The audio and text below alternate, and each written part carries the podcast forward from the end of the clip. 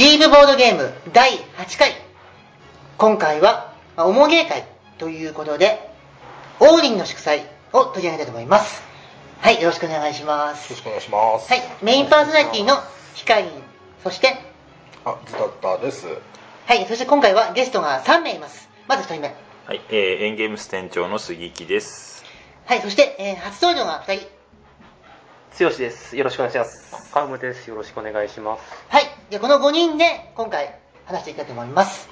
はい、それではいつものように、まずは、えーオーリンの祝祭とはどんなゲームなのかっていうのを、ズタズタさん、説明お願いします。はい。えっと、えーパブリッシャーはフォイアラント・シュピーレンですね。えーで、2016年のエッセンですね。はい。で、デザイナーはウベ・ローゼンベルクということですね。あと、日本の、えー日本語版は、まあ、テンデイズさんから出てるということになりますね。はい。ワーカープレイスメントタイプのゲームになりますと。はい。はい。以上ですか？うん。はい。シンプルに、シンプルに。まあ、あと、昨年のね、エッセンのスカウトアクション1位ということで、あそうですはい、もう何者入りで、はいもう日本に入ってきた感じですよね。同率1位ですけども、まあ1位ですね。やっぱりほら、あのー世界同時リリースということで、すごいやっぱり話題にもなりましたよね。はい。はい。うんはい。で、えー、まあ、とにかく今回、ウベ・ローゼンベルク作品、紹介するの、まあ、初めてというわけで、たくさん人数もいることですし、皆さんのローゼンベルグ感というのをちょっと聞こうと思います。えっ、と、皆さん、ローゼンベルグ、まあ、ウベ・ローゼンベルグの、えー、とデザインしたゲームといえば何を想像しますか？剛君。あーそうですね。僕は最初めて会ったのがアグリコラですかね。なんか牧場経営したり、まあ、そんなイメージが強い感じがして、まあ、何のせなんか食料とキットは切り離せない感じがすごくある作者やなと。はいはい。まあ、食料供給というか、そう食料供給が結構きついみたいなイメそうですねージが。うん。はい。じゃあ、カウ君は？あ僕は本当歴が浅いんでこのオーディの祝祭があのイメージですねあ。でやってるうちにまあ他の人からあのアグリコラとか、うんまあ、そういうのの食料がどうこうみたいな話を聞いて、はいはいはいまあ、こういうデザイナーさんなんだなっていう印象ですねはい、ありがとうございます。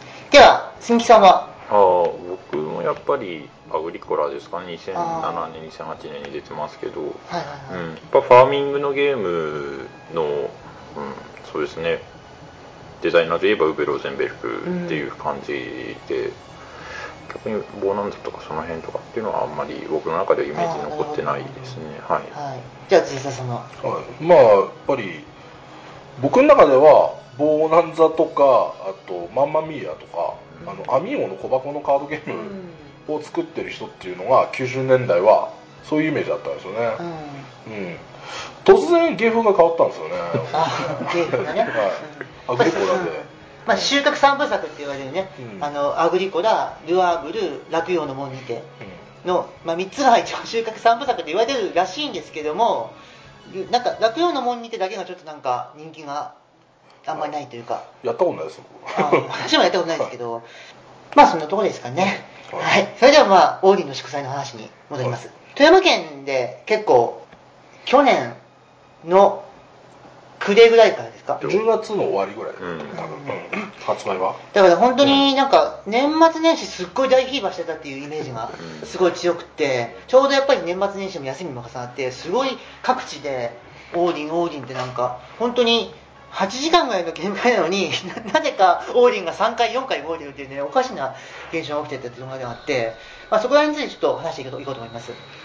えっ、と、まあ、この辺の本当に黎明期で私もえっとまあ、1、2回はやったんですけども、なんかその間になんか皆さんがすごいたくさんやられてた方がね、何名かいらっしゃいますので、その辺の話を詳しくできる方を、剛君とか、どうですか？そうですね。僕は、えっ、と、1日最大4回オーディンですかね。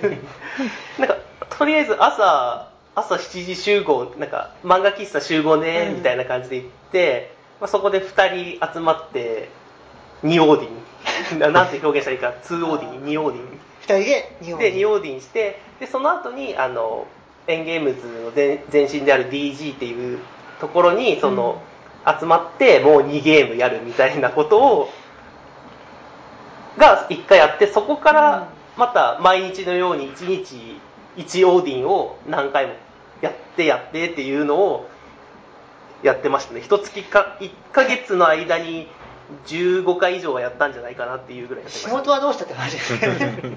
仕事オーディン睡眠みたいなところありましたね。なるほど川野君はどうですか？僕はそのなんか意外と、はい、あのオーディン初めてやったの遅くて、うん。年明けでなんかみんながもう本当一番脂が乗ってるくらいの時期に始めてどんどんどんどんちょっと勢いは落ちてったような気はしますけど、なるほど。そうですね。あー私も最大ねあの、まあ、自分の主催のゲーム会で3回連続オーディンっていうのをやったんですけども ねあね。あれちょっとあれのせいで逆にちょっと一気になんか満足しすぎちゃった感はありますね。うんだって結局その後1回2回しかやってないですから。その現場にいたけど。ね、鈴木さんどうですか？実際そのままだその時は、はい。えっとデュエスギルドやったと思うんですけど。そうですね。はい。で EG の頃からうちでボードゲーム扱わせていただき始めて、まあ、そのエッセン合わせぐらいで、えー結構量を増やしたんですでその時にまあいろいろ講演させていただいてテンデイズさんとも取引をスタートした直後ぐらいだったんですね。あでまあいろいろ並べてるんですけどうちのお店で一番売れ数が売れるのがなぜかオーディンっていうのが。と当時ですね。はい、当時。11月とか12月に売れた個数金額じゃなくて個数で言っても、オーディンが一番みたいな。小箱とかじゃなくて。じゃない。ガイツターとかでもなく、私もあの一番最初ショートゲームではい。DJ でやらせてもらったのが一番最初なんですよね、うでタージの、まあ、夜会でもはい。結構頻繁にオーディのオープンになって一番すごかったのはやっぱりあの年末のうあのタージのゲーム会の時、ん。あの時だって結局全部であの時も4回ぐらい経ったでしょ4回ですね確か、はい。でもすごいのはマルコ・ポーロも3回ぐらい経ったんですよね、うん。あの当時でも、うん。すごかったですよね、うん。あの時もだから本当に年末年始にかけてもう大フィーバーしたって感じで、あの頃はまあディープボードゲームで、まあ、すぐやると思ってたんでね、うん。そうです。ねなぜかこのこの時期になったのは、まあ、ごさご察しくださいみたいな感じなんうんちょっですけど、といろいろ後でねまたね。はい、後でまた話したいと思います。はい、では次のコーナーいきます。えっ、と、まあ、オーリンの攻略法あれこれというわけで、まあ一応こん今回というか、まあ、ディープボードゲームとしては、まあ、ボードゲームの考察がメインとなっておりますので、まあ、このコーナーが一番メインとなるべきコーナーなんですよね。えっ、と、ということで、まあ、オーリンの攻略法、まあ、初期から順番にね、えっ、と、どんどん、まあ、皆さんの技術も上がっていって煮詰まっていくんですけども、そこら辺の過程に関していろいろとちょっと話していこうと思います。はい。まあ、えーゲーマーズゲームなんで、うん。あのやっぱりゲーマーズゲームって大抵その1ラウンド目がすごい重要なんですよね、そうですね。えーその今から伸びていくっていうの取っかかりのところなんで、うん。そこら辺はプールトリコとかと同じである程度定石化されちゃいます、うん。こればっかりはしょうがないというところ。その定石を作るのが、まあ、みんなで面白かったっていうのもあるのでいくつかありましてなんですかね基本的には例えば船何行くかっていうとこですかね。捕鯨船っていうのと、まあ、商船っていうのと、えードラゴン船っていうのが、まあ、3隻船があってですね。で船は、えー一応最終的にはお金とかでこう、えーフリーアクションで買えるんですけども序盤はお金はほとんどないので、えー木で、まあ、こう変換してかあのもらうような形にはなるんですがこれまず木を持ってないと絶対そこのアクションに置けないのでね、えーでまず木を持つとこからみんな始めようというところでで木を取るところのアクションが、まず人気になってきますよね。で全員が木を持ったら、まあ、うかうかしてると自分の欲しい船が取られちゃうので次は船を取ると。いうような感じになってくると、まあ、問題がありまして4人プレイだと、あのまあ、1人あぶれちゃう計算になると、うんそうですね。うん。まあ一応その模倣っていうアクションがね4人プレイの場合つくので、うん。まあ、場合によっては全員がやりたい方向に行く場合もあるんですけど、どっちにしろ被るとあんまり面白くないので、そうですうん。ね。、2人が被っちゃうとやっぱりその代わり番号になっちゃうん。でねでそこでまあわざわざと避けるというかねそういう方向性でじゃあまあもう一つ何行くかっていう話になるとまあいきなり3収入にしちゃうっていうような作戦がまあ流行っていたのかなっていう感じですね、最初はこの3収入のところまで全部追うっていうのはいくらなんでも無理だろうと、ああ、一ラウンド目でってことですね。うんそうですね。1ラウンド目にやるのは。と思ってたんですけどもまあやっぱりちょっとずつね多少ランダム性はかかってくるんですけどもまあ不可能じゃないなっていう話になってまあとりあえず船をその捕鯨船商船ドラゴン船取っちゃう人とこの3収入囲っちゃう人みたいな感じで、まあ大きく分ければ4パターンですかね、他になんかあんの？まあ一応なくはないのがうん。えーっと一応なくはないのがあまあやっとことかなんかまあちょっと変態的なんですけあーはいはいちょっとマニアックなね。マニアックなやり方があってあと、うん。えっとまあ最初に初期職業とか、あうん。まあ、初期職業が1枚持ってるので、うん。そのカードが極端に強い場合とかは、うん。あの最初にあのカードをオープンしてプレイしておくっていうのは、まあ、ありますね。職が強いものうんの場合とかね、なるほどね。あとなんかトラさんが 1ラウンド目に島2つ取れるじゃんみたいな。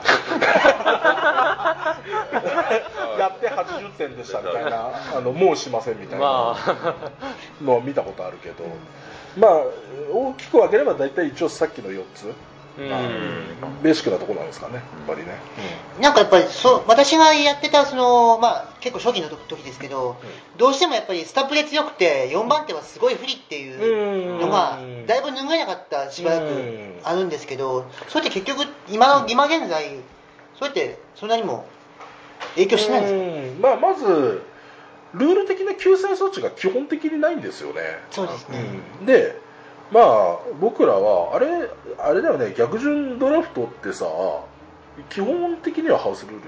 あハウスルールですうん。別にルールブックに載ってるわけではないと。僕ら初期の職業をそのプレイヤー人数プラス1枚ぐらいでやってそのよくありますよね。マルコ・ポーロのあのキャラクター選ぶのは最後番手からみたいな感じで、あの選ぶみたいな。それで多少調整するみたいな。あのルールブックに書いてある方法ではないのでだからなんだろうドラフトしてもいいかもねぐらいは書いてあるのかもしれないけど、うん、なんかそういう一応それで調整、うん、なんか何もないんですよ。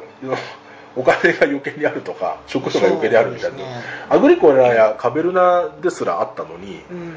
これなくなったっていうのが結構びっくりではあるんですけど。なぜなのかってことですよねそれはうん。でもあんまり綺麗にそのハンデをうまくつけれるようなリソースっていうのはないとかっていう話はあるかもしれないですね、序盤のキー1本あるとか1金あるとかでスタートするともうそれかなり有利なん。ですごいでかいね、うん、そう多分このオーディンってその伸びがすごい勢いの伸びをする拡大再生産なんで、うん。その序盤に1あるか0あるかが利息がすごいつくかどうかです広がりがでかいんで、まあそういうところなのかなとだって思います。津田さんね一時期っていうか最初の方と時本当に4番手しか取れなくてすごいブーブー言ってましたもん。あそうそうそう。じゃんけんが弱くて。よじゃんけんが弱いのか俺の下ちゃんが強いのかはよくわかんないんですけどあとゲーマーズじゃんけんなんで強いとか弱いとかあるのかって話もあるけど、まあ、とにかく僕の下ちゃんがやたら一番手になるんであの不利しかない。不利しかないですよね。であの特に始めたばっかりの頃ってその3収入にするっていう方法が知らなかったので、うん。実質3種類しか作戦がなかったんですよ、であのこう家畜っていうか畜産に行くっていうのもお金がある程度ないとちょっと難しいので、こういうところはあの踏むのはお金がないとダメなんでね。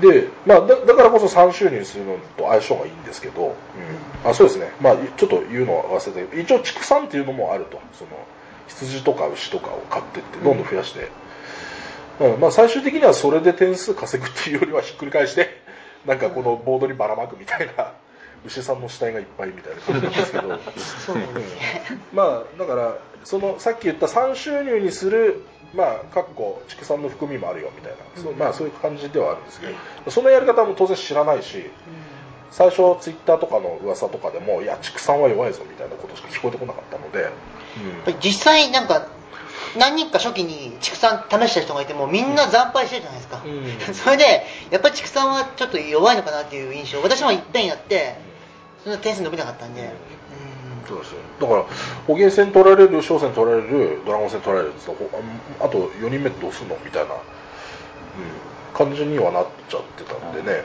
僕序盤一番黎明期の頃にその参金収入知らなくて、でもやっぱりその船以外の選択肢を探すっていうのってやってたのだと2ラウンド目までに5収入、1, 1ラウンド目3の手筋知らなかったけれども、2ラウンド目までに5収入っていうところに行って、でそこで2金余らせてで3ラウンド目に、えー4ワーカーの家畜2ワーカーの家畜1、えー2ワーカーの家畜で踏んでで牛羊両方絡ませる体制で3ラウンド目を終えるっていう、そういう家畜のスタイルっていうのを見つけましたね。鈴木は最初その畜産でね、うん。行ってたんで、そうですね。なあのあんまり邪魔できされないっうんされない、まあ、他にする人いないんだみたいな。ていうのもあって、うん。しばらくそれで、うん。まあそれでもね140は超えるそうですね140超えなんか一時期やっぱり140超えるっていうところが一つの目標みたいな感じになりましたよね、あの、うん。コミん本も出てましたね。コミケでうん。そうそう。140点本出たのもあって、あれはゲームマーケットですね。ゲームマーケットのえーあえ春かな？え春秋か。あのうん。それだとコミケでも反布してたみたいですけど。あそうなんうん。まあまあそういう感じもあってでどうするんだろうなっていうのを、まあ、みんなでひたすら考えてたんですけど、まあ、一応そのなんとなく初期職業を逆順から取っていくみたいなのがちょうどいいぐらいなんじゃないかっていう話になって今はまあそれで落ち着いてるかなというとこですかね、なん。か本当本当初期ってこのメインボードのマイナス全部埋めるのさえ大変だったというような印象があるんですけど、気づくとメインボードは埋めさらに島2枚とか取ってそれでも埋めみたいなことまでやってて実際えっと今ってあのまあこのメンバーとかその富山とかだけじゃなく最高得点で何点ぐらいの人がいるんですか？一番最高僕でえ聞いたのは対人戦で180みたいなのは聞いたことありますけど、えっとの富山の人でももう本当に、えーカウムとかそうだけど160代とかもうほんと170とか出てる人とかもいるので、菅野君最高いくつ？169ですね。うん。169とかだとどれぐらいのことになってるんですか？最終的に。こういうことになってる盤盤面です。か盤面ですえっとあじゃあ点数構成みたいな得点。点数構成というか、えっと、メインボードが全部埋まっててあと島が何枚とか家家とかみたいな。まあ船まず船がそのまま点数になるので、えっと、船がまあ大体4隻くらい、うん。まあ、組み合わせはいろいろあるんですけど大体4隻くらいあのあると、まあ、に20 15点から20点くらいになるんですよね。な移住はしないんですか？移住ももちろんするんですけど移住は2か3ああで移住っていうのがまあ得点アクションで、えっと、1, 回1個あたりまあ18点のものなので、18点からまあ20点くらいなんで3つ並べると60点くらいですよね、でえっとまあホームボードでも、えっと、収入が18点の、えっと、これで何点くらいだろう、えっとまあ、これで100点くらい、まあ、ホームボードの上に乗ってるもので100点くらいの、えっと、島を1個取ってれば、えっと綺麗に埋めてればあの収入高い島アイスランドとかグリーンランドとかだとあの 20, 20何点。20点。から24点っていう収入プラス。プラス点数。うん。うん。島そのものの点数と最終収入で、えっと、20点くらいのあとはロングハウスが17点なので2つ埋めたら、まあ、34点。これで大体150くらいはいくはずなんですよね。で余ってるお金が1金1点なのでそれもがまあ10金から20金くらいとかあと職業カードでカードそのものに点数ついてたら、まあ、それで10点くらいとか。まあ状況によりますけど大体そんな感じの構成になりますね、職業カードで十数点いく時あるんでありますね。ああの最後ここで結構たくさん出せるじゃないですかねここね、うん。うん。でこれ引いたやつとかもなんか3点引けやったみたいな時とかもあるからそれでバッと出して結構い、うん、これで10点以上取るとかもありますね3点のやつが4枚だったら12点ですからね出すだけで、なるほど。そうなんですね。実際私そこまで 点数伸びたことないんでわかんないんですけど。なんかそれかなりこのシビアな感じでやるんですか？もう終盤とかも。まあ、結構うん。いやあの余裕があってあの結構爪を誤って伸びきらないっていうことはあるんですけど、あのやっぱ伸びる時ってあの中盤がすごく綺麗にあの伸び出来上がってるのであの後半余裕があるんですよね。なんであ間違えなければ結構緩めにあのまあ34点の誤差で済ませれるのかなっていう。あの選択肢が広がるんでその。余裕があると結構その難しくなる。逆に難しくなるじゃないですか。あと12点でよより多く伸ばすにはあーより多く伸ばすならただそのやっぱり対戦相手がいるので、ここを取られたら致命傷だなっていうところを先やんないといけないんで、うん。やっぱり、うん、致命傷になるというか得点の今言った構成の中で伸びしろになるところっていうのがハウスロングハウスのところとあとは移住をちゃんとできるかっていうところなんで、まあ、4ワーカーの船作りつつ、えー家とかロングハウスを作る4ワーカーの建築のところと、あとは2ワーカーの移住ここをね相手が踏まないタイミングとかを見ながら自分でちゃんと踏んでいけるかっていうので得点伸ばせるかどうかっていうところはまず決まってくるかなと思いますね。なるほど。まず一番人気なのがこの、まあ、ロングハウス、まあ、ああの建築ですね。石2つと木2つで、えっと、船とあの倉庫のセットがもらえるんですね。でここが一番でかいんですけど、まあ、この石石木木っていうのをあの持った状態でであのまず真っ先に取られちゃうんで、うん。あの終盤になると。そのスタートプレイヤーを取った状態であの石石木木持ってないといけないと、あー。うん。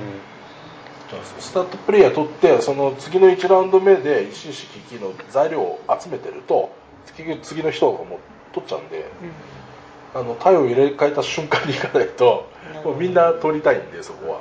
だから6で取りたいんだったら5で一番最後のアクションをしつつその時にまあ木と石を持っといて、まあ、その頃は多分ボーナスで木石来るんで、そうですね。うん、木石残して5ラウンド目を終える一番最後手番をやって終えるみたいなところが大事なのかなと思いますね。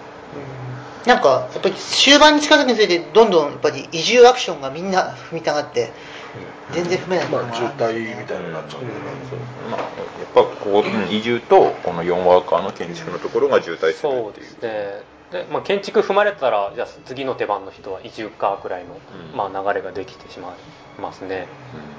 結局その畜産っていうのは結局ここに動物残さない感じです。全部これ裏返して もうはめはめ込んでいく。残って12匹とかそんな感じで、うん。大体は梅まあ逆に残ってると真っ系なんですよね。感じはしますね。無駄なんですよね。あの畜あの家畜そのものの点数って2点から4点、まあ、なんですけどあのそれが、えっと、盤面に配置するとマイナス点1マス埋めればそれであの1点分になるんで、うん。牛とかだと12マスあるんで、うん。あの使えば12点分になるんですよね。でもったいないんですよねその残しとくのは。ただ後半の方になってくると今度その最初はいいんですけどね。最初はこうこう景気よく埋めていくんですけどだんだんあれなんか端っこの方に細いとこ空間しか残ってないぞみたいになると、この12マスの牛をねなんか 2×6 とかにはできないので。そうですね。であれなんか入んねえみたいな感じになっちゃうのでそこはまあやっぱりあのすタイミングを見てというか、最後そこにはまる空間を残してうん終わるとか、どうせるなら一気にとか。メインモードの右上だけ3マスなんか余分な空間をこうう遊びを持たせてあるのがちょっと面白いですよね。そうですね、これは言ってみれば車で言えば切り返しする場所ですよこれここで U ターンしてくれみたいなね、うん。そこ別に埋めようが埋めないが点数変わらないです変わんないですね、でもここちょっとはみ出してもいいよっていうそういうとこですね、なるほど。あの島に関してなんですけどラウンドが進むと裏返る島とか出てくるじゃないですか、はいはい。実際これ裏返した方がやっぱりいいんですか？裏返ってない方がいいんですか？ものによるしタイミングによるとしか言いようがないんですけど基本的には、えっとまあ、一番、まあ、多分人気なのはアイスランドなんですよね。でこれは、えっと、まずあのまっす形が割とあのなんか綺麗な形です、まあ、あのギザギザじゃないので簡単にあの埋めれるとで収入が伸ばしやすいのでなんかこうこれがアイスランドがひっくり返るのって、えっと、5ラウンド目なんでそんなの待つよりもあの初っ端取ってしまった方が、まあ、収入も伸びてるので強いと。そうですね。アイスランドはひっくり返ったの見たことないですね。そうですね。なかなかない。ラブラドール半島見たことないですね。うん。幻の島って幻 エルドラドみたいな。幻の。ねえ。だからなんだろうこの裏返った方がいいやつのがあるんですか？まあ多分に、えっと、それがまあ多分一般的には2番人気なあのビルネイ島ですね。このシェットランド諸島のは裏がビルネイ島なんですけどこれすごいのが、えっと、まず何も置かなくても収入が1金ついてると。1銀ついててであのたった3マス埋めるとあの3銀収入になるんですよ、でこれ普通ないんですよね。なんか普通は何マスですかねアイスランドですら、えっと、3銀収入になるには7マス埋めなきゃいけないんですけど、ビルネイトを3マス埋めるだけであの3銀収入になるんでここだけ埋めてお金3金だけもらってあとは他のことやろうみたいなことができるので片手間でできる後ろまでうん。この狩猟のなんか比較？このここの部分だけスポット入れたりとか。なるほどあとやっとこに関して何かありますか？攻略法というか。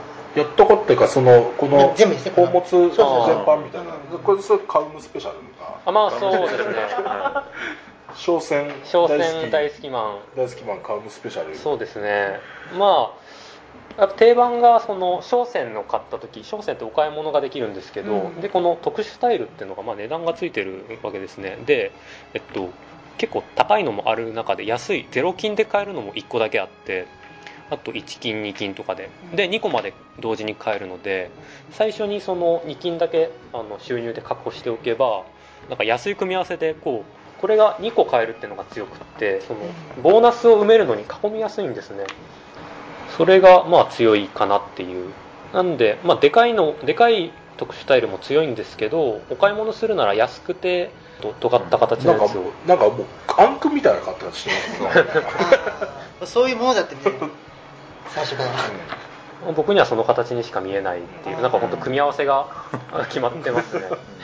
まあ、カウムスペシャルっていうのはグリーン商船買ってグリーンランド買ってグリーンランド。の左側にある 3×3 のクジラ肉。クジラ肉。を蹄鉄とこれ何？ガラスのネックレス。ガラスのネックレスで囲む囲むと。サクッとそうですね。2金でこのあのボーナスマスをあの一周ぐるっと囲めるというところがまあ強みですね、まあ、これいろんなところに多分応用聞く。そうですね。どこでも囲みたいところがあったらそこに。そう。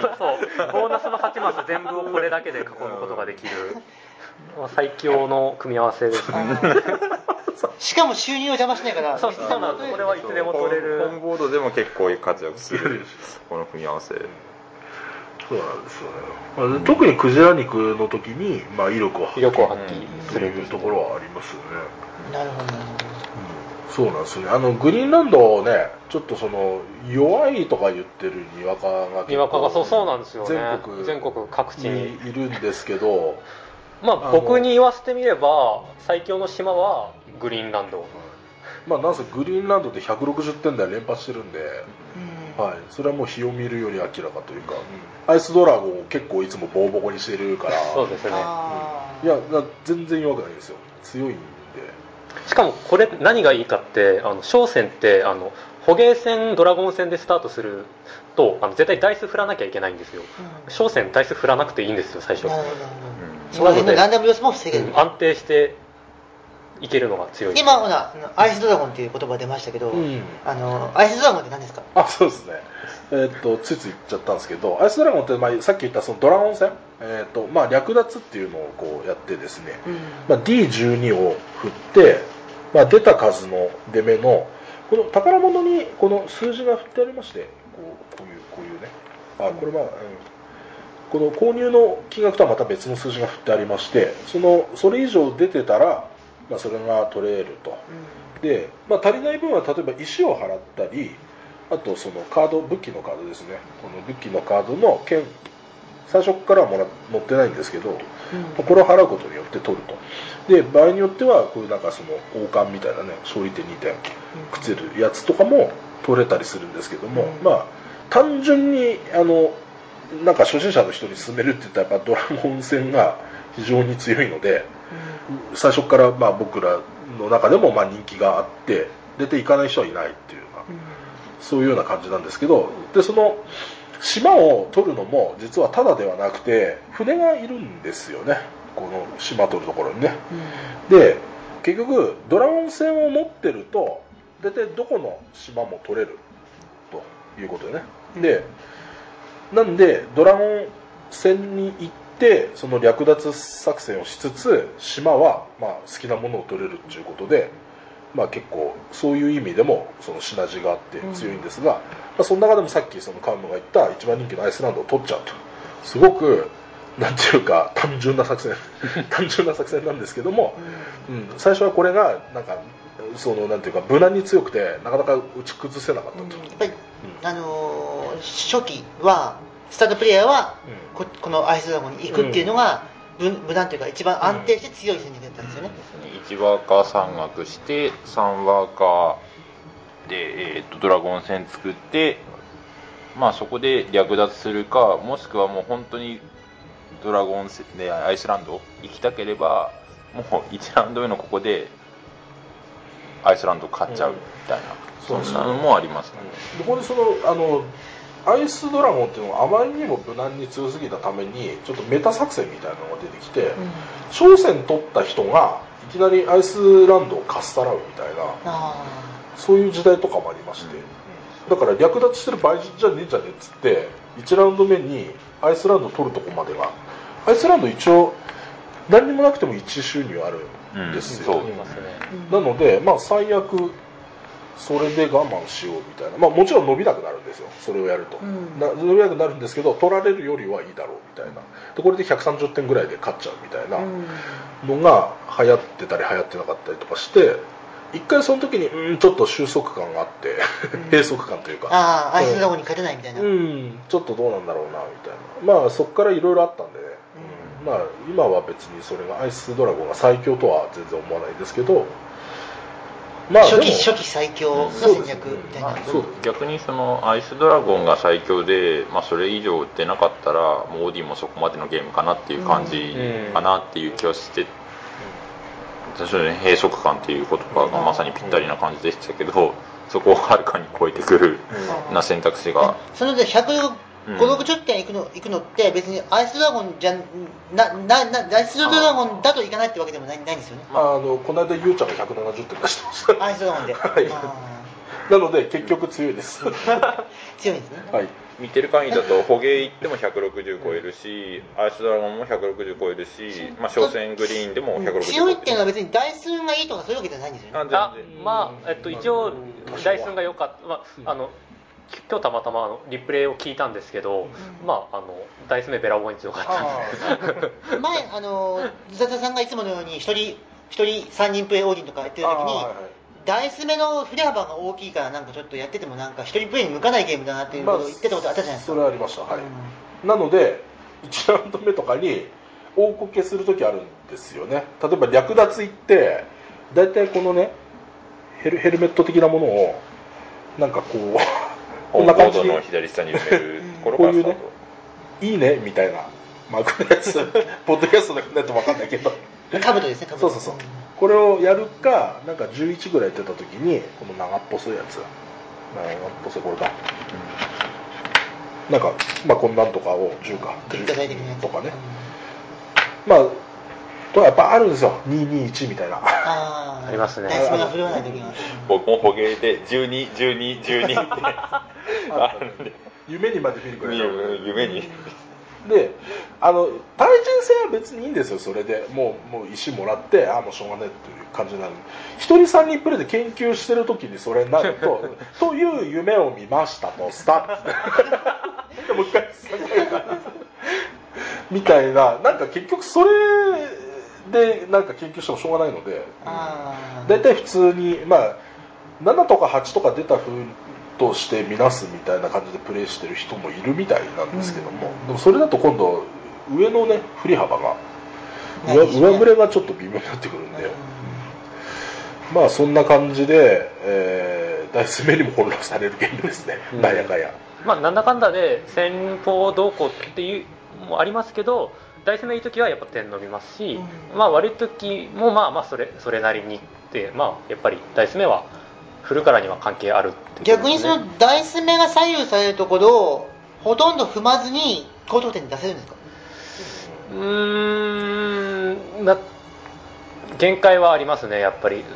一応畜産がそのそれでいけばダイスを全く振らないんですけど、ただやっぱりその 毎ラウンドその武器がどんどん入ってくるんでうん。でその武器を使わないのはもったいないんですよ。で武器を使うってなると絶対にダイスが関わる借りをしなきゃいけないんででそういう意味ではでしかもその使わずに余らせとくと、えーまあよよくないというか、まあ、リソースがもったいないので、うん。必ずこの辺、まあ、少なくとも1回ずつは踏みたくなるようなそういうような仕組みになってるかなと思うので、ささっき1ラウンド目の時にその船取るのは木しかないって言ったんですけどまあ最終的にフリーアクションでお金で買えるんですよね。うん。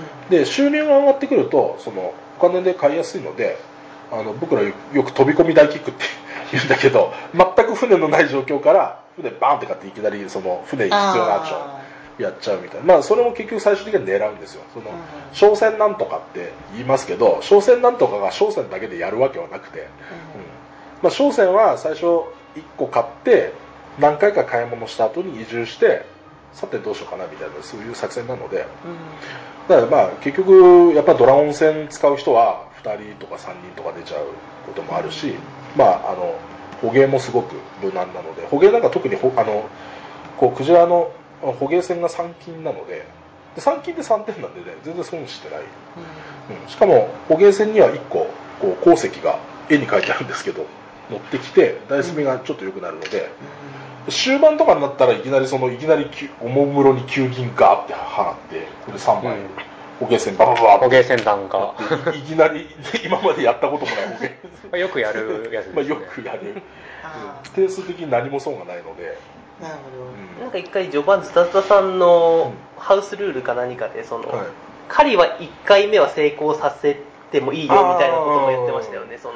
ゲーム中1回だけ絶対に成功にできるみたいな。あ好きな目にできるとかそんなの。そうそうだったと思います。あのここだけはここ勝負どころなんで、ここだけは勘弁してくれみたいな時にさっきの121212みたいなとか、まあ、略奪でもう2とか1とか振ることがあるんで、まあ、そういうのでやったこともあるんですけどうんまあまあしょうがないですよね。でもね出ちゃったから 出ちゃったもんは仕方ないです。あとなんかそのリスクを軽減してるのはやっぱり捕鯨とかの失敗しても2ワーカー戻ってくるとかいうそうですね。のがね、うん大きいですね。しかも失敗報酬をもらえるみたいな、うん。まあ全然補填にならないですけどね。まあ、やろうと思ったことは失敗するわけだからあれだけど、でも一応ね戻ってくるからそれでなんかだって3ワーカー踏んで食用カードもらって失敗しても2ワーカー戻ってくるしかも金もついてくるんですか、うん。なんで、で1ワーカーで職業を引いて、うん。まもらえてるもらえるものとしてはあのかなりいいんですよ捕鯨の失敗は、ただ問題はあの捕鯨のスペースがもう使えないっていう、うん。そう。そこが大きいんですよね。もう一回捕鯨乗せてくれ模倣とかあったら他の人は使えるんですよね俺俺自分の模倣できないからできねえじゃん。衝撃なんですよ、まあ、やっぱりその捕鯨踏むっていうことはそれだけの捕鯨の 2×1 と,、えー、と 3×2 と 3×3 を取れるっていう前提で盤面を組み立ててるのに、そこで2ワーカー戻ってきて罠踏めますよって言われてもえ罠踏んでももう欲しかった埋まり方しないんだけどみたいな 感じにはなるので結構そのやっぱり失敗っていうのは一気に点数的に響きますよね。まあ、なんせ捕鯨はあの一番埋めれるアクションなんで、マス目が一番でかいね、でかいですね。失敗の話で言えばその今やってるかわかんないんですけど僕がやってた時代はその狩猟1ワーカーの狩猟をわざと外しまくって木をもらって木だけもらってその後に4ワーカーの何でしたっけ？移住移住じゃなかった。えー。建築。建築を踏むみたいなプレイもされてた時はいあったんですよ。えっとそれ結構あすいません。いいですか、結構現実的で1ラウンド目に、まあ、その市があの山岳でしあの木を取る代わりにいきなり狩猟行って、まあ、成功すれば儲けもんで、うん。失敗しても木が戻ってくるって、うん。木がゲットすれば捕鯨船は取れるっていう、まあ、うん。そういうので牽制っていうのは、まあ確かに、うん、戦法としてありますね単純なその木っていうリソースをうん。踏むアクションを取ったけれども運が良かったら狩猟が成功してるみたいな。失敗してもそれぐらいの1ラウンド目はあの木の価値が高いので割と。リスクがそんなないと。あとは終盤山岳であの石がそもそもあのサプライにない、うん。うん時にあの襲撃をわざと失敗して石を失敗報酬でもらう、うん。とか。そうい石うのははなんだかんだっつってもらえるその手段が結構少なかったりするので。えそのわざと失敗っていうのは成功の目が出てても失敗することができるんですか？あそれルール的に認められてます。のあそうなんですね。はい、ルールブックに書いてあるその3回目のダイス目が例えば成功のレベルでも失敗できるんだ。してもいい。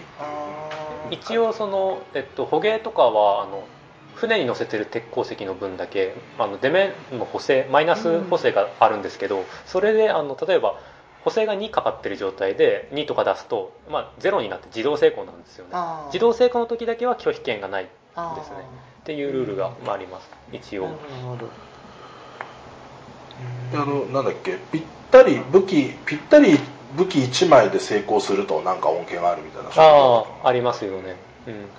まあわざとリそれでリトライするかどうかわかんないけどもまあリトライしたりとか成功したら絶対取らないといけないっていうでもそれそのルールだと厳しいですよね。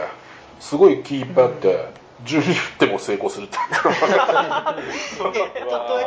俺このゲーム義務なんだけど。ちょちょっと今職業カードの話出ましたけど、うん。なんか職業カードに関しての攻略法というかなんかあります？この職業が強いとか。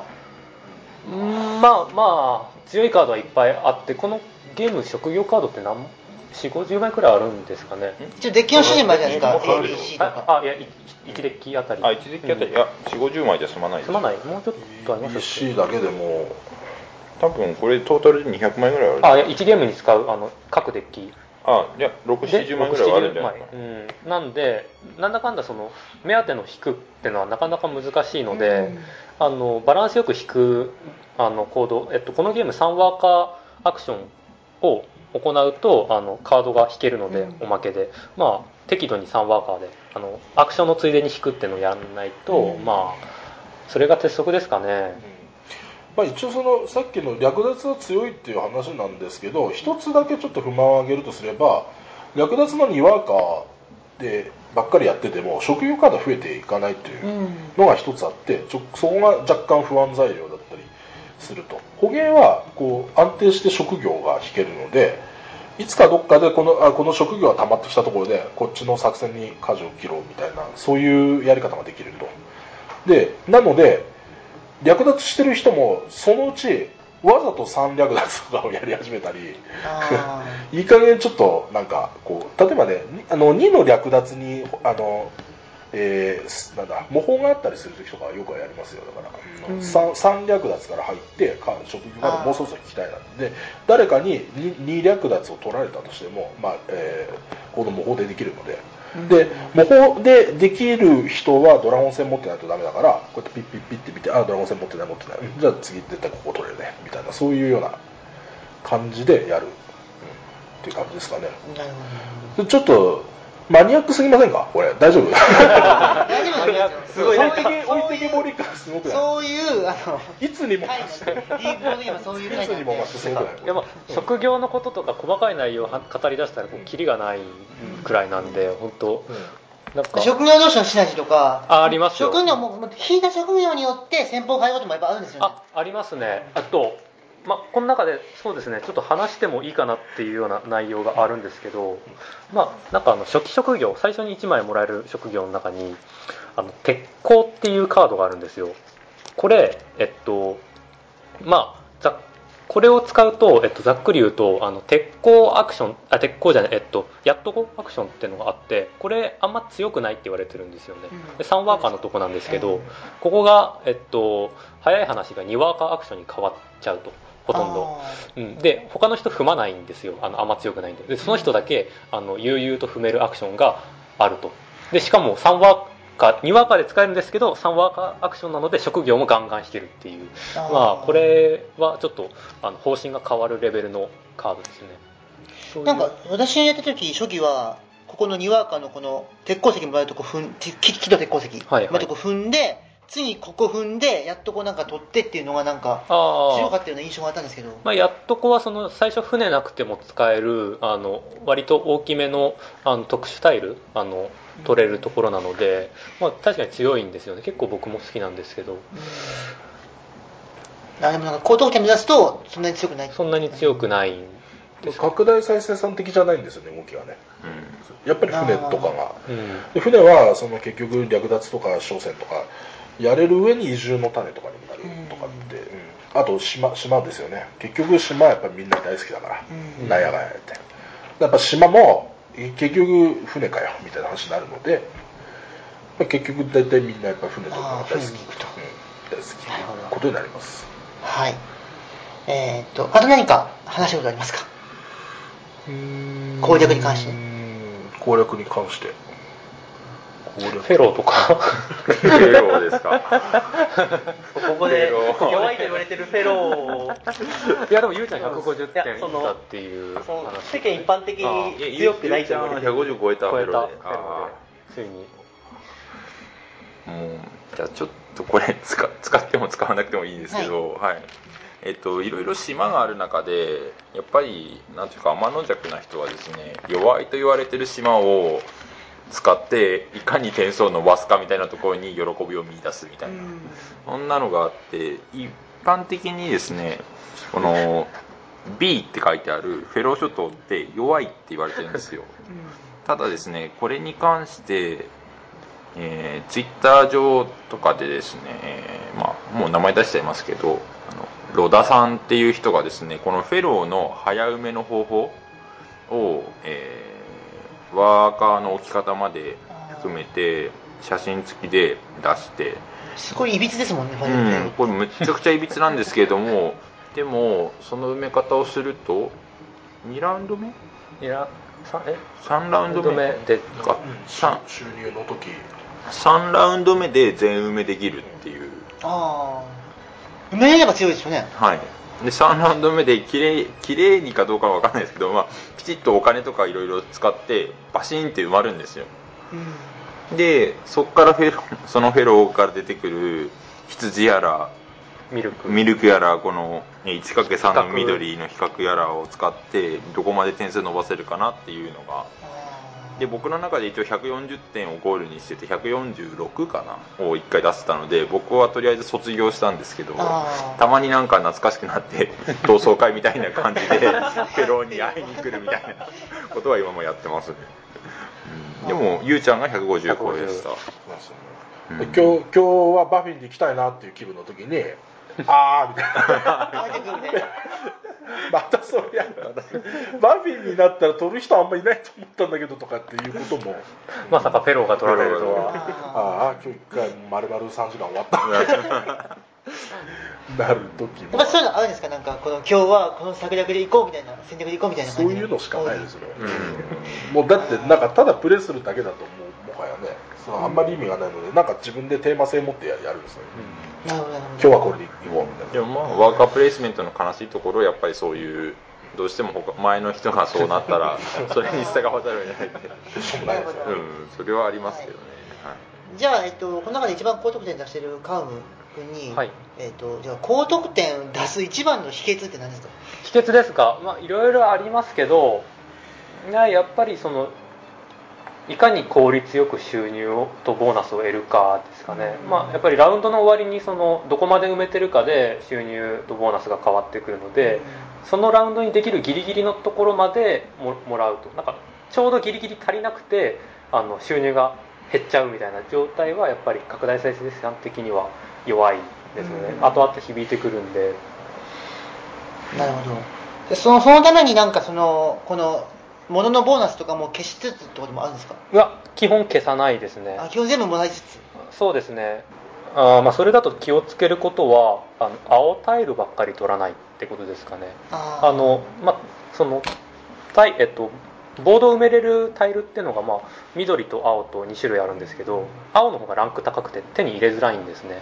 なので緑の方が手に入れやすいんですけどあの緑同士は並べておけないっていう問題点があるので、まあ、結構青好きみんな好きなんですけど、まあ、効率が悪いんですよね青は。なので緑と青をバランスよく取ることが、まあ、高得点につながる秘訣かなそこでもねちょっと慣れない人がやると、まあ、この話はまた後から慣れない人がやるとどうなるかっていう話をね。はい。でこのところですかね、まあ、次行きましょうか。で次のコーナーでちょっとその話もします。はい。オーディンあるあるのコーナーです。はい。オーディンにまつわる面白話ですね。あるあるまあ聞いたら王になったことがある人にはあるあるみたいなことをちょっと話していこうと思います。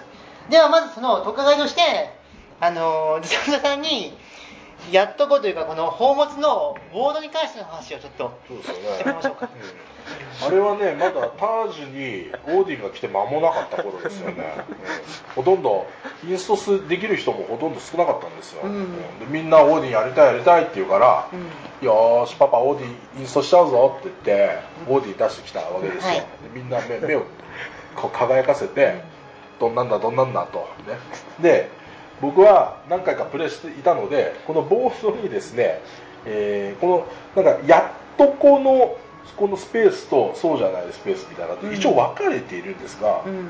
分かれてはいるもののこの十字架 2, 金で小線だと2金で買えるこの8のランクの十字架ですよね、うん。でこれがなんか知らんけどろこうやっとこついてるんですよ、うん。なのでやっとこ基本的にはこの濃いやっとこマークついてるここのやつだけ取れるんじゃなくてこの十字架も取れますよっていうね、まあもっと言うとこの長細いやつこれにもやっとこついてるんで、まあ、これも取れたりするんですけども、でこれを言っとかないと、ねうん。やっちょっとインストせっかくインストでするわけだからね。後からねここにもねあるんだみたいなことねうん。それだったらさっき俺それだったよみたいな話になるので、であの僕はあのドヤ顔で、あそのやっとこじゃないところにも一つやっとこあるからっつって言ったんですよね、そしたらですねないよと。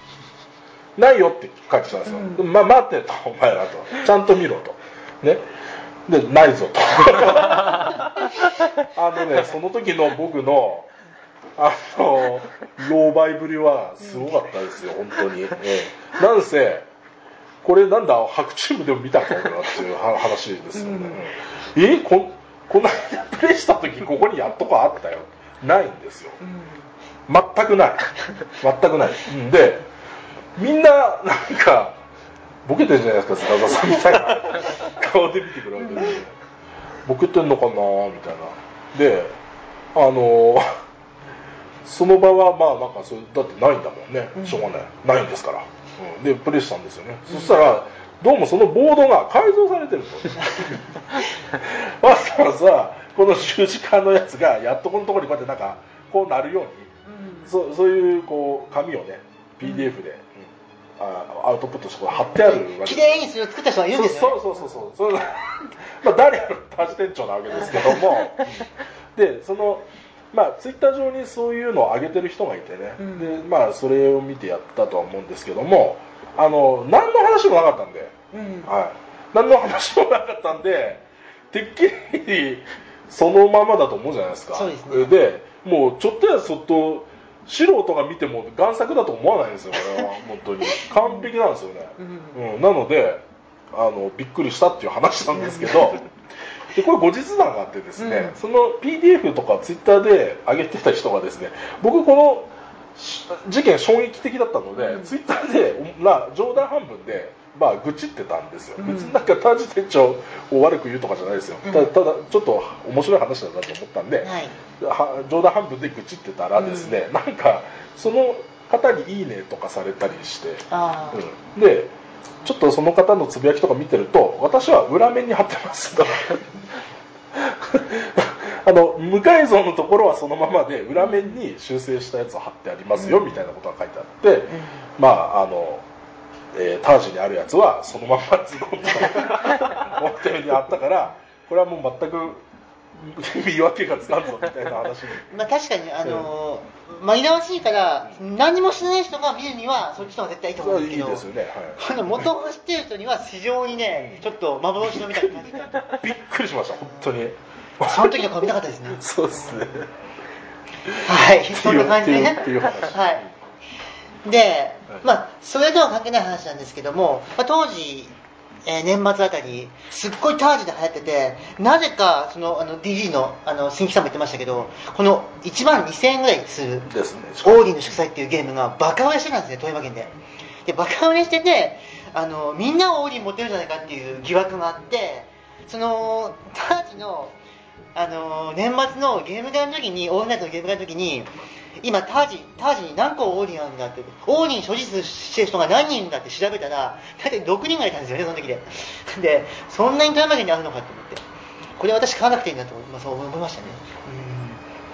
うん。でその中で、この中で、だから私、あ、カーブ持ってる？持ってますね最低1回は買ったことあるという意味でいけば、まあ私以外、うん全員？僕も持ってまする 全員持ってますねことになりますねそう、それだけのすごいゲームだったと。過去形ですか？はい、他に、でもああののなんかタージマハールで広がってそれがどんどんなんか爆発的にヒットしていってその、うん。オタクバーのジョインっていうお店が高岡にあるんですけど、そこでもなんかオーディの祝祭がすごいブームになってきたんですよ、うん。でそれでなんかすごい椅子の存在が生まれてしまってこの前タージに来たんですけどなんかオーディの祝祭しかやったことないんですけど。いいですか？みたいな。ボードゲーム初心者ですみたいな感じで来た。ほとんどやったことないですとかって。でそのペアーズ僕取ろうとしたら、オーディしかやったことないんですからペアーズに伸びたてが。がこうこう宝石のケラミックぐらいにしとかったかなと思ってグキッてなっておじわる痛めたっていう、なるほど、なるほど。はい。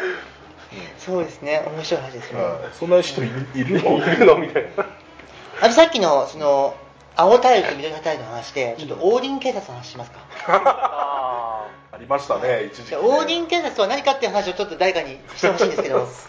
オーディン警察。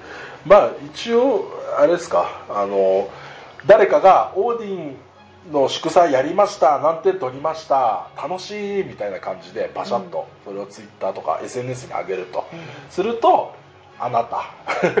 ここが緑と緑がくっついてますよ で収入一つ飛ばしてここ埋めちゃってますよっていう、クソリポを飛ばす人たちが、えー後を絶たないと。あでもそのオーディン警察鬼より怖い。オーディン警察にブルってあげた後に自分のボードが間違ってることに気づいて慌てて自首する人や やらいっぱい出てくるというね、うん。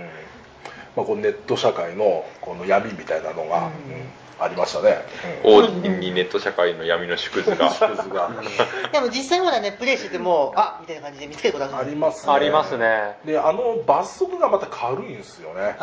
そこもちょっと一つルール的な問題としてあのそんな人はいないと思うんだけどまその間違ってやっちゃったふりをしてわざとやれば、確信犯で。うん、点数が伸びちゃう可能性も一応あるんで、ありますねで、なんかそこの、で、紛らわしいのが、ほら、あの、ラウンド終時まで、ほら、なんか組み立ててるじゃないですか。そうですねで、今だから、前のラウンドまでどういう状態だって、今が、今この、このラウンドで取って、こう、試し置きしてるやつがどれかわかんない状況で、パッと見た時に、あーってなことあるじゃないですか。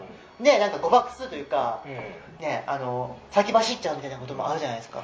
多分その富山とかだけじゃなくて他のところもそうだと思うんですけど、うん。収入が来るまでは仮置きにしましょうという紳士協定みたいなのをうん。大体みんな結んでやると思うんですよ、うん。プレイアビリティ悪くなりすぎるというかそれダメって言ったら結局なんていうかダウンタイムが伸びるだけなんで、うん。だからこう最初のうちはこうやって置きながら「ああ言っとくけど仮置きだからね」とかって分かってる分かってるみたいな感じで言い合ってたんですけど、そのうちもうみんなもう黙ってても、うん、まあまあこれ仮置きだから収入で取っちゃったらもうダメだけど、うん。取るまではこれはそのそのラウンドで取っておいたやつは仮置きですよみたいな。ところがそれにだんだん甘え始めると前のラウンドに置いたやつとかまで 組み替えてなんか緑と緑ああこうすればいいんだみたいなになって俺さっきそれ置いてたぞお前みたいな。まあやった後に気づくみたいなことだってないことはないですまあ僕も正直け全くないわけではないです。結局だから特にこのなんか宝物系のやつって、うん。本当にこれ形がいびつだから、うん持ってって置いてみないと分かんないことってよくあるじゃないですか。それこそさっきのガウンスペシャルがいつの間にかく 他のやつと ドッキングしていたみたいなことだって。で それにだから、例えば誰かが持ってってて、うん。やってる最中に襲撃が起こって、あ何やみたいな取った後にこれ戻されて、戻されて。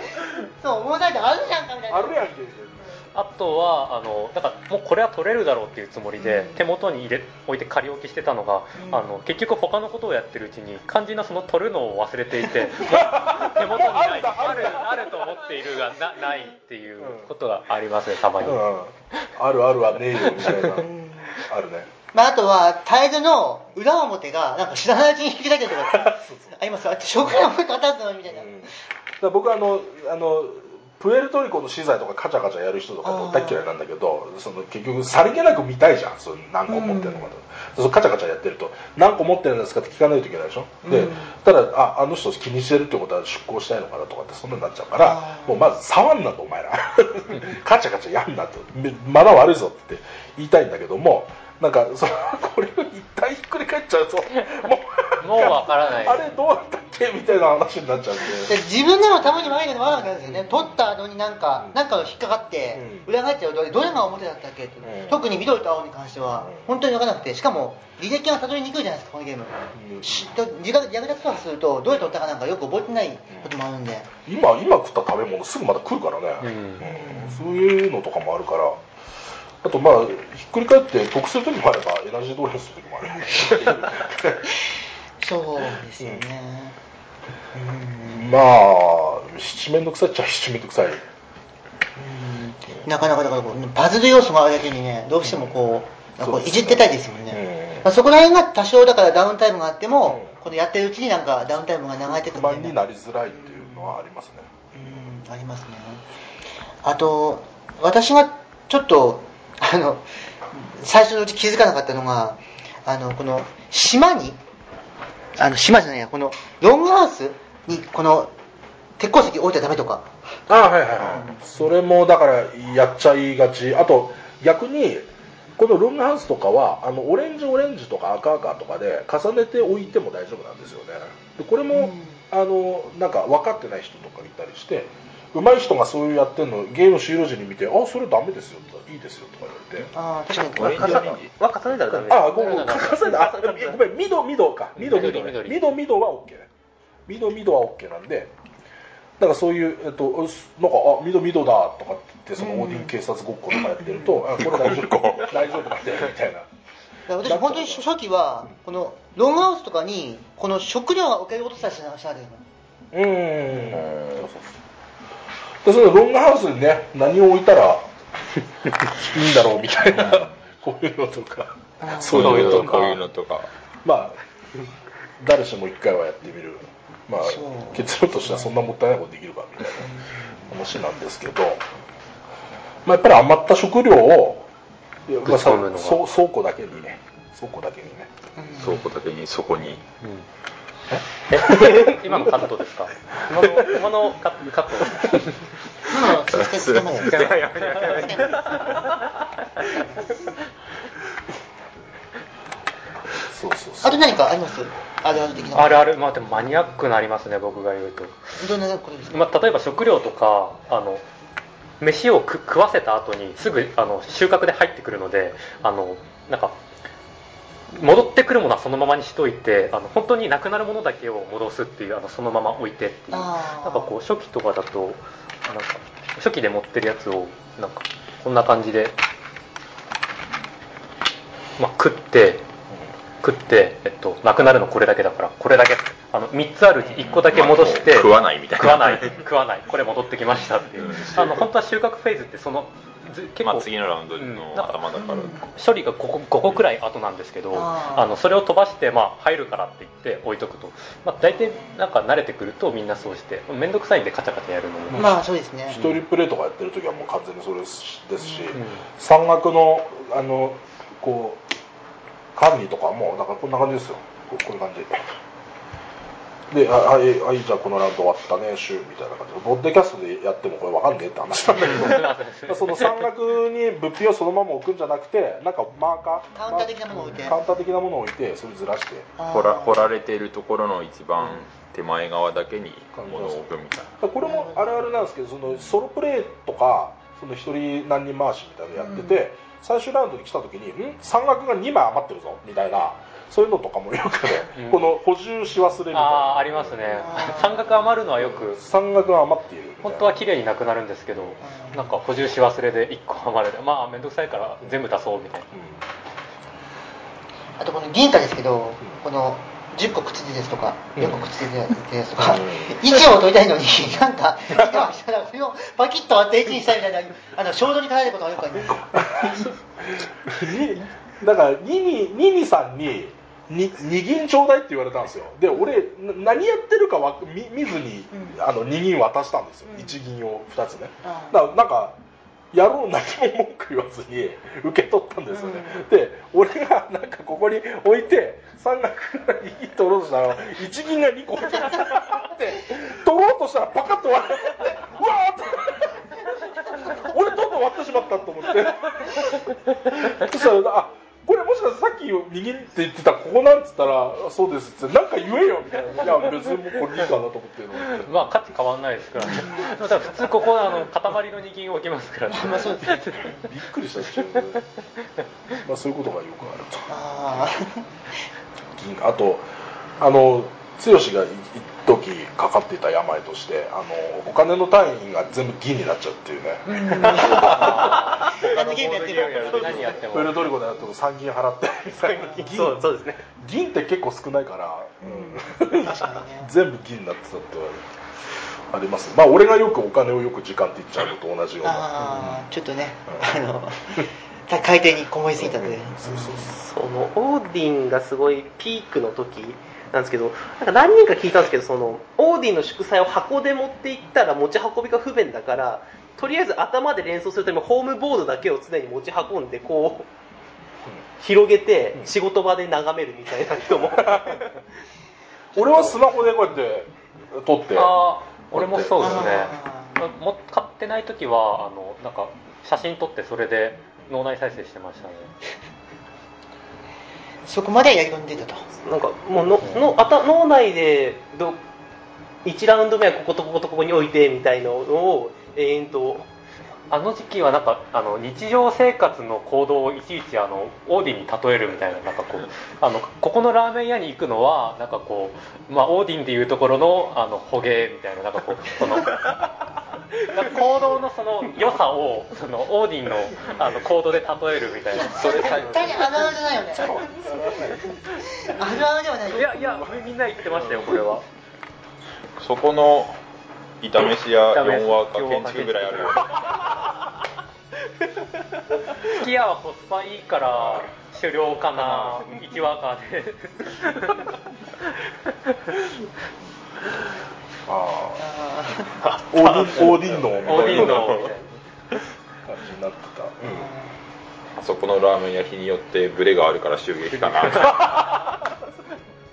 誰馬合戦になってたらなんでなんか。ーあとまあ、オーディン来て、一番最初に思ったのは、このほら、サプライの入れる箱がついてるっていうのと、箱見た瞬間にシミュレーションゲームがやるそこねそこそこそこ。難しさあります。いや僕とかもだからウォーゲームとかウォーゲームはちょこっとしかやってなかったけど、戦国大名とかのチットとかもこういう入れてたから、これなんか懐かしいですね。懐かしいあのそれこそヒカルさんで言えば「タイタン」とかさねこういうチット入れに入れてたよね。めっちゃ懐かしいですね。昔はこれだけがおもちゃ屋に売ってたのよこれ。これだけ。すごいでしょ。そんな時代があったんだよ。そんな時代が。あったんですね。そうそうそう。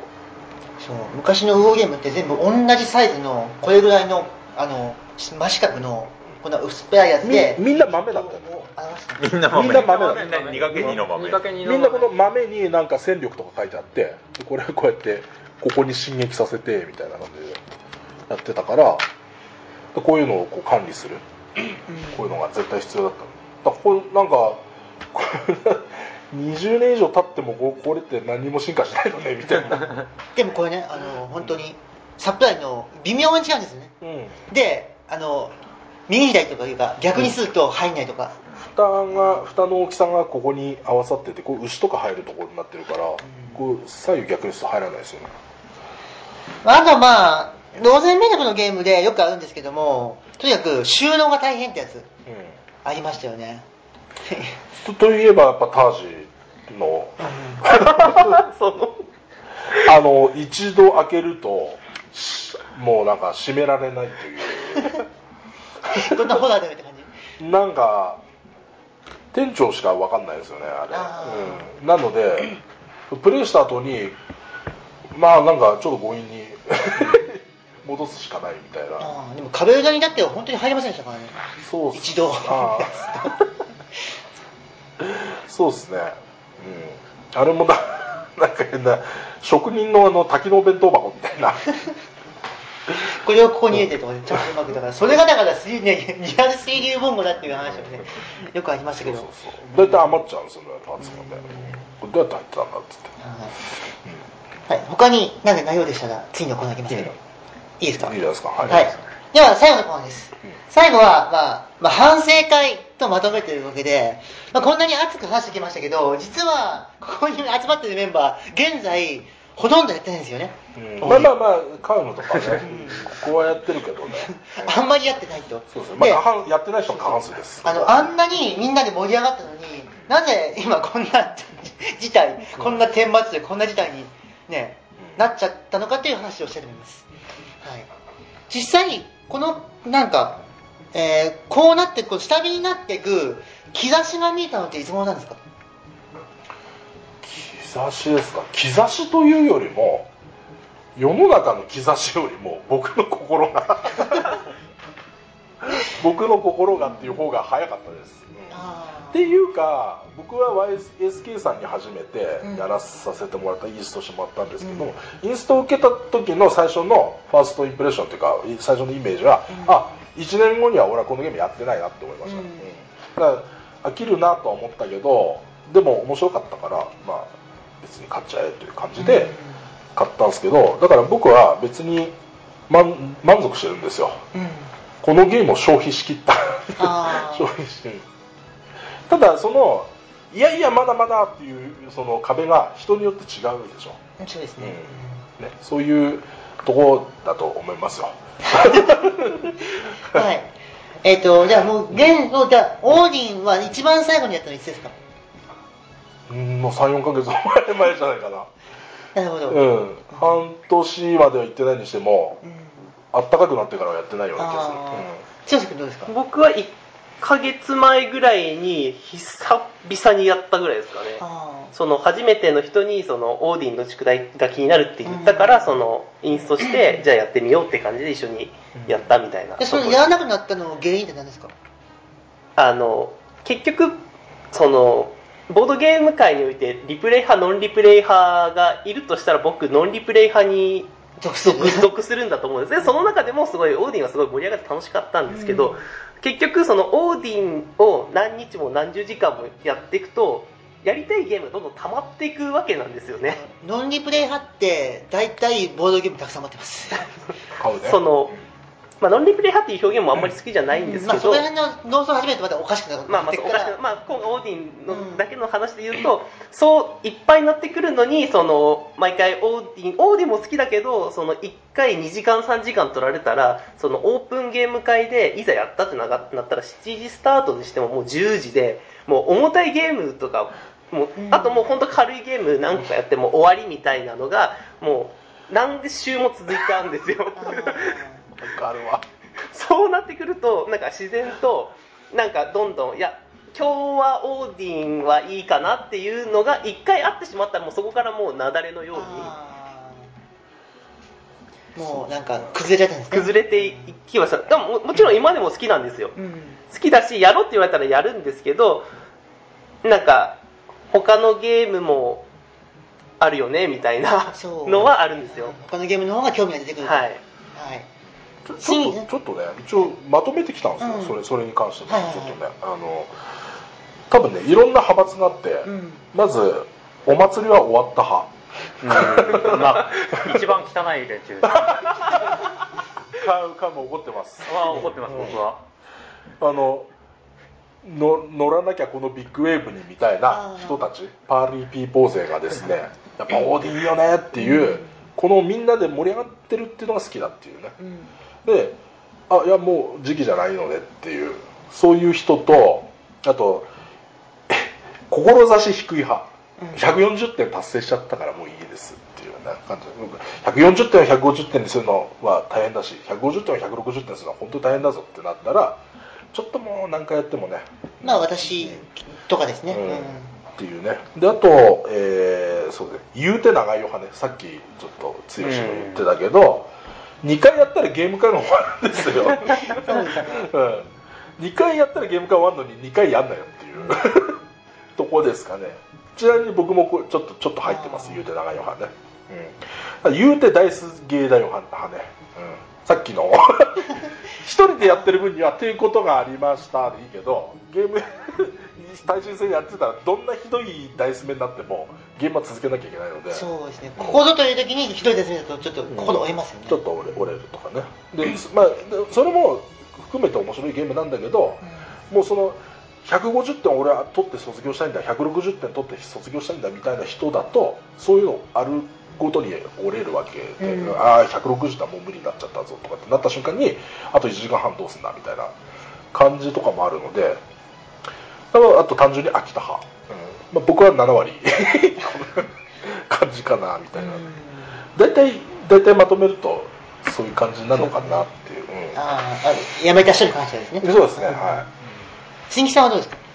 うん僕は現在の状況。今今もあの、うん。プレイし続けてるので、うん多分どれぐらいプレイします？一番最近にやったのがうん。先週、先週ですね。先週やりました。いなんならここ2人でずっとやってるんで、うん。ああそうなんですか。そうですね。まあこのゲームまあその長いって言われますけど2人でやったらまあ1時間半ぐらいですねかなっていううん。ゲームなんで、ちょうどいいぐらいなんですよね。でそのやっぱり150を160にするとか160を170にするとかっていうところでいろいろ試行錯誤するときには、まあ、2人でやるのがいいのかなっていう感じはしてますね。まあ時間も短いし、うん。まあいろいろ試せるしっていう感じですかで山川君もそそんな感じですか？そうですね。うん。一人回しは最近あんまりやってないですね。あえややってたはやってたはやってたんですか？やってたらやってましたね。まあそのスコアシートがあの裏裏面まであのうんなくなるくらいまでは やりました。4人のところに黒赤青黄色みたいな。カウム1カウム2カウム3みたいなじゃあもう一人回しも含めるともう何十回何百回とやってる？100は超えてると思いますけどね。ああそんだけやってもらえばオーリンも本望でしょうね。まあ買った分のあの元は十取れたと分やってます思いますね。よね一回100円だとしてもね。頭おかしいよね。いやズタズタさんに言われるのは俺かよ。えー、でもまあ皆さんの事情分かりましたけどじゃあ実際他の方々ってでもそのなんちゃら派っていうのに大体当てはまってくる感じ？じゃないかなと思う。多分そうですね。でもその中にも買った人もたくさんいるわけじゃないですか、うん。いっぱいあります。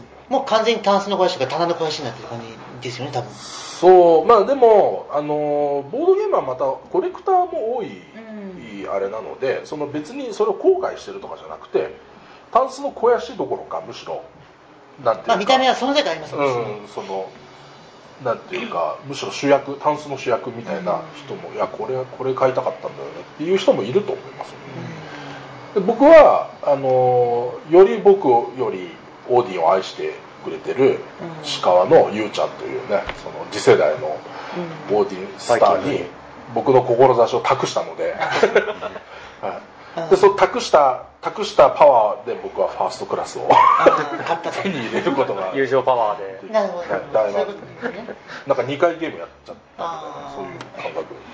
えっ、とそしたら、まあ、最後に質問ですけど新規の人が来ました。はい。私オーディンの祝祭どうしてもやりたいんですって言った時に、うん。やってくれますか？全然やりますやってくれますやりますよ。やってくれますか？やりますやってくれますか？むしろ誘いますね。一応うんまあ難しいところですね嫌いになったわけじゃないんですよ、うん。でだから別にやらんことはないですよ。でじゃあやりましょうって言われたらことあるんですけど。ちょっと微妙な。インストからお願いしますって言えばやると。ならそのそのモチベーションが一つ加わればいけます。まだ全然。なるほど。はいはい、わかりました。ということで、えっと、まあ、今回、こんな感じで、まあ、反省会というか、まあ、あんなに盛り上がってたのにもうほとんどの人はもう冷めちゃってるという現状を受けてでもまだ熱い志でやってる人もいるんだぞということでまあこれからもオーディンは多分各地で楽しまれていくゲームになるんじゃないかと思いますはいということで今回はオーディンの祝祭でした、えーお相手は、えーメインパーソナリティのヒカキンとスタスタと剛と杉木とカウム。でした。ありがとうございました。ありがとうございました